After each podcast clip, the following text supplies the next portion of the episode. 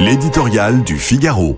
Urgence vitale par Gaëtan de Capelle. À des années-lumière de l'enfer néolibéral qu'on nous décrit chaque jour, la France donne plutôt l'impression d'un Éden de la protection sociale au milieu d'une planète enflammée. Nulle part ailleurs dans le monde on ne bénéficie de couverture aussi généreuse face aux aléas de la vie.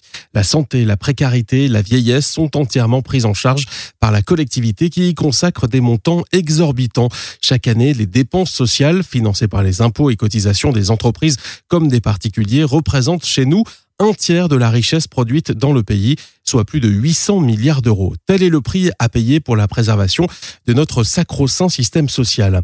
Cet effort financier considérable exigerait au minimum en contrepartie que chacun respecte scrupuleusement les règles, mais aussi que le monde entier n'ait pas accès sans condition à cette solidarité.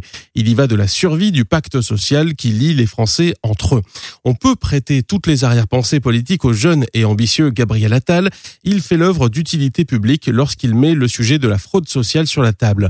D'un coût évalué entre quelques milliards et plusieurs dizaines de milliards d'euros, il est urgent de s'y attaquer de front en pourchassant, cela va de soi, les employeurs et les médecins peu scrupuleux qui l'alimentent, mais aussi en levant les tabous sans qu'il soit besoin de s'excuser par avance des risques de stigmatisation. Les faits sont là, tel un aimant, l'accès aux prestations sociales et aux soins gratuits attire des populations du monde entier. Derrière, elles s'organisent des filières d'immigration devenues hors de contrôle. En plus de vider les caisses publiques, cet afflux gonfle chaque jour un peu plus l'électorat RN. On jugera sur pièce de l'efficacité du plan antifraude du gouvernement une fois qu'il sera mis en place, en espérant que les grands espoirs placés dans la fusion entre la carte vitale et la carte d'identité ne deviennent pas une de ces usines à gaz juridico-administratives dont nous avons le secret.